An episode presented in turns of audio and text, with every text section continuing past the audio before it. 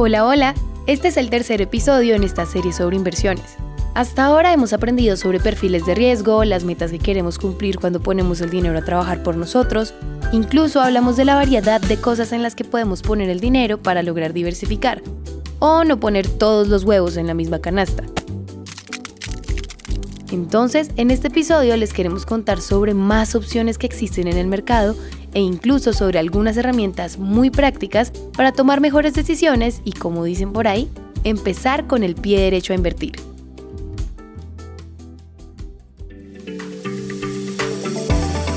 Esto es Economía de a pie, un podcast de Bancolombia.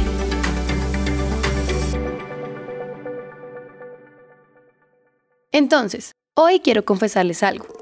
Y es que mi tía toda la vida ha trabajado en el sector de la construcción y entiende cómo funciona ese negocio de arriba a abajo. Mejor dicho, sabe todo de pies a cabeza. Sin embargo, ella nunca ha invertido en nada y siempre ha dejado todos sus ahorros quieticos en su cuenta. Hace un tiempo escuchó a uno de sus colegas hablar del sector de construcción en Estados Unidos, que estaba prosperando mucho y que allá habían muchas oportunidades para invertir y ganar plata. Todo eso la dejó pensando y con un montón de preguntas, sobre todo una. ¿Qué tan fácil sería aprovechar ese tipo de oportunidades? Y la verdad es que cada vez es más fácil. Y si les decimos esto es porque... Yo creo que, que, es importante tener en cuenta una tendencia que hay ahorita. Y no solamente es en inversiones, en todo. Se llama globalización. ¿Cierto? Y eso nos ha, nos ha abierto la oportunidad de tener, eh, digamos, entrada a muchas otras cosas que antes no mirábamos. Yo aquí recordándome un poco, inclusive vi una, foto, una foto hace pocos años, eh, de, de, hace muchos años, pero hace poco tiempo, eh, en la carrera 15 con 92, una foto donde solamente había Renault 4, Renault 6 y Renault 12 y eso era el parque automotor que había. Eso es más o menos lo que pasaba antes de que tuviéramos globalización y entraran otro tipo de carros. Así miremos eso un poco a las inversiones, ¿cierto?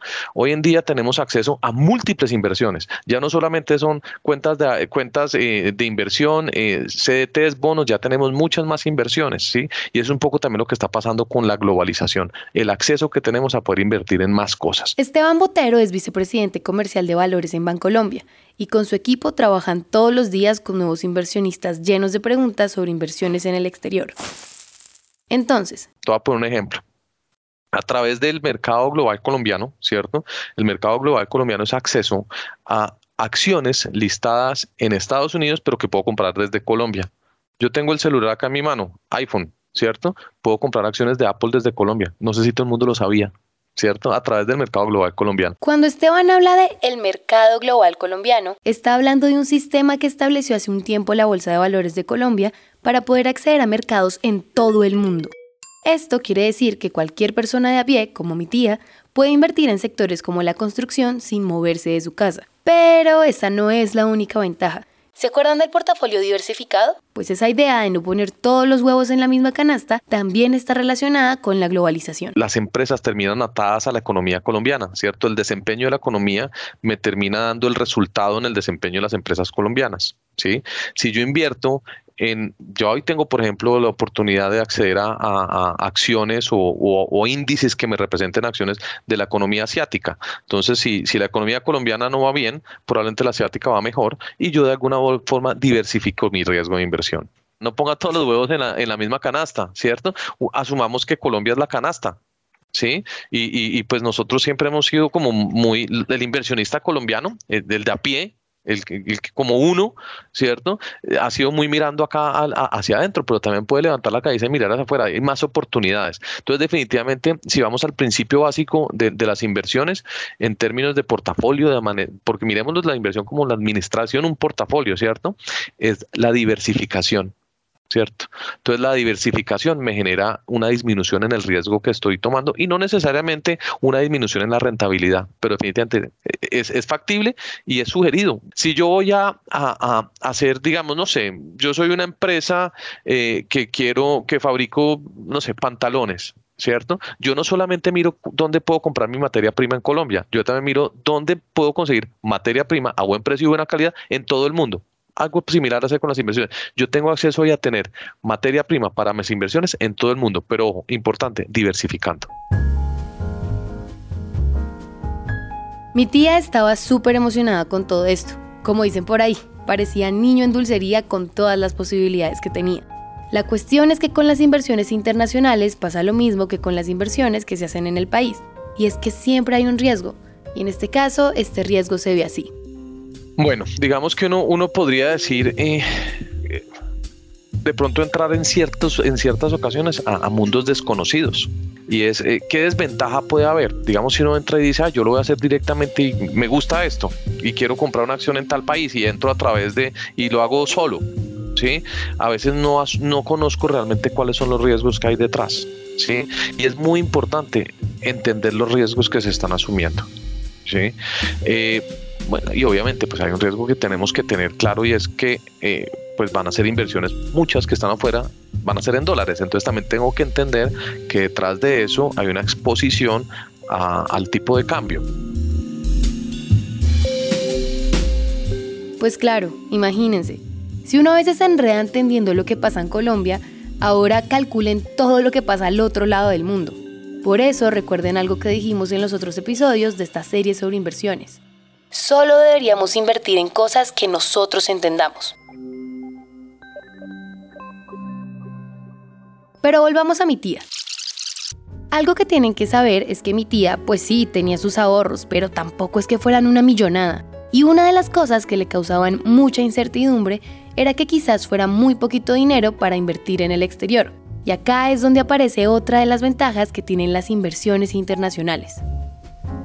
Ese es el primer, el primer mito que yo quitaría, es decir, es como un, entendimiento incorrecto acá. Te voy a poner un ejemplo, nosotros tenemos un fondo, ¿cierto? Se llama Renta Alta Convicción, que solo invierte en acciones internacionales. Y el monto mínimo para, tú puedes entrar ahí con menos de 100 mil pesos, ¿cierto? Entonces, a través de vehículos, de este tipo, estás, puedes acceder a esas inversiones internacionales. O sea, te lo digo así, si mi tía llega hoy y me dice, Esteban, tengo 100 mil pesos y quiero invertir afuera, ¿qué hago? No, venga, si hay opciones, mira, aquí hay un fondo de inversión colectiva que todo lo tiene invertido en acciones afuera. Entonces, yo creo que así como mi tía vemos muchas personas y veíamos la idea de invertir como algo lejano y literalmente fuera de nuestro alcance. Pero cuando vamos entrando en este mundo nos damos cuenta que cualquiera puede hacerlo y que además tenemos un montón de opciones. La verdad, si tenemos claro nuestro perfil de riesgo, nuestras metas con la inversión y nuestro presupuesto, ya podemos ir a ese supermercado del que hablábamos en el episodio anterior, que tiene pasillos con todo tipo de productos de los que podemos escoger. Yo acá tengo acceso a renta fija, bonos, CDTs, renta variable, acciones, ¿cierto? Eh, y otro tipo de inversiones que me ayudan como de, de, de, instrumentos, ¿cierto? Fondos de inversión colectiva, por ejemplo, ¿cierto? ¿Yo a qué tengo acceso afuera? Tengo acceso a acciones también, bonos, CETES, fondos mutuos, que son los mismos fondos de inversión que tenemos acá. Aquí, digamos, yo quiero invertir, eh, veo que, que, el mercado está mundial está creciendo en términos de las, de las empresas tecnológicas, ¿cierto? Y vemos que va a haber un boom en las empresas tecnológicas. Y yo como inversionista digo, venga, ¿qué puedo comprar en el mercado local que me dé exposición al mercado de, de las empresas tecnológicas? Creo que uno no, no podría encontrarlas eh, porque no están, en, no hay empresas colombianas que estén enfocadas específicamente, no, acá no hay un, una empresa colombiana Amazon, por ejemplo, ¿cierto? Pero yo sí puedo comprar inversiones, llegar a inversiones en el exterior que estén en, enfocadas en temas tecnológicos. Entonces puedo encontrar diferentes eh, formas de, de, acceder a riesgos que me ayudan como a, armar mi portafolio y cómo logro eh, armar un portafolio de inversiones o realizar mis inversiones, teniendo en cuenta inclusive las tendencias mundiales. Y acá surge otro tema interesante porque los mercados internacionales y el de Colombia tienen algo en común, y es que funcionan con procesos activos que son estandarizados. Hagamos de cuenta que todos estos activos de inversión son como vasos de vidrio, que son iguales en todas partes del mundo, solo que van a tener jugos de diferentes sabores en todas partes. En esencia son lo mismo, una acción de una empresa acá funciona al igual que una acción en Estados Unidos o Japón.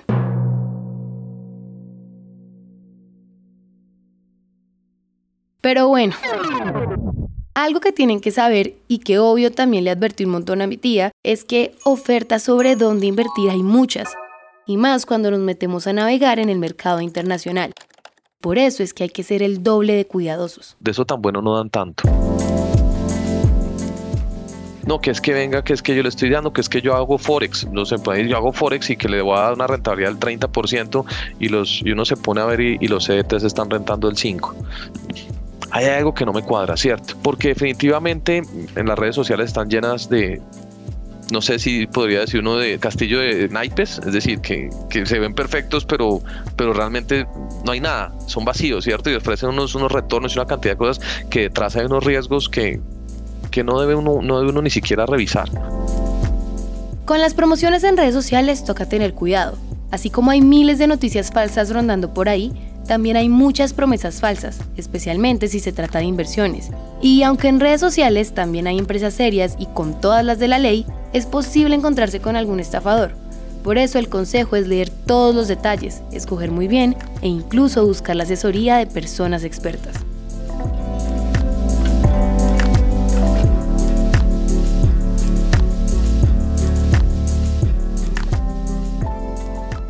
Nosotros, yo no hablando con este momento de, como experto, sino como de a pie, porque es que yo ahorita me paro y me vuelvo de a pie también, porque yo pues, también hago inversiones y también pues tengo que ser cuidadoso con las decisiones que tomo, ¿cierto?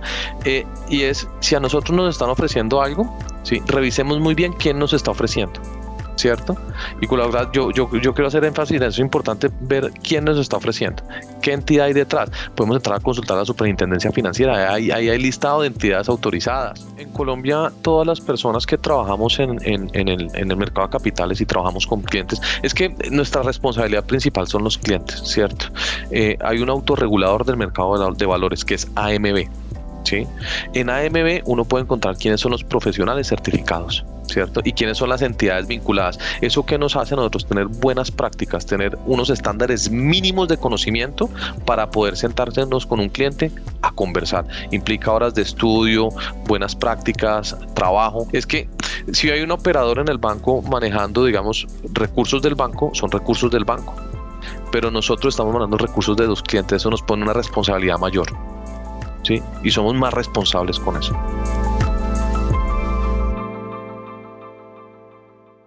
Así como a uno le dicen que busque una segunda opinión cuando va al médico, así es como deberíamos pensar en el filtro del que hablaba Esteban. Y la segunda opinión en este caso es buscar en los sitios web de las entidades reguladoras. Por ejemplo, revisar si la persona o la empresa tiene licencia para hacer este tipo de transacciones. Ahora, como en Internet hay muchas páginas y redes donde buscar, es fácil perderse en medio de tanta información. Y por eso tienen que saber que hay lugares con información confiable. Eh, normalmente en las páginas, en las páginas de internet hay análisis de los participantes del mercado, ah, hay análisis de mercados, cierto, de diferentes eh, análisis económicos, donde puedes encontrar un poco como información al respecto, sí, eh, qué activos hay, qué títulos se ofrecen, dónde puedes llegar, qué puedes comprar, sí, eso lo puedes encontrar ahí. Y para no hacer más largo este episodio, quería contarles que mi tía finalmente encontró un asesor certificado que la acompañara en su camino para invertir una parte de sus ahorros. En el proceso descubrió su perfil de riesgo, fijó sus metas y se decidió por invertir en el sector de la construcción, el sector que tanto conoce. Eso sí, diversificando entre Colombia y Estados Unidos. Entonces, después de invertir, ¿ahora qué sigue? En el próximo episodio les vamos a contar sobre esto.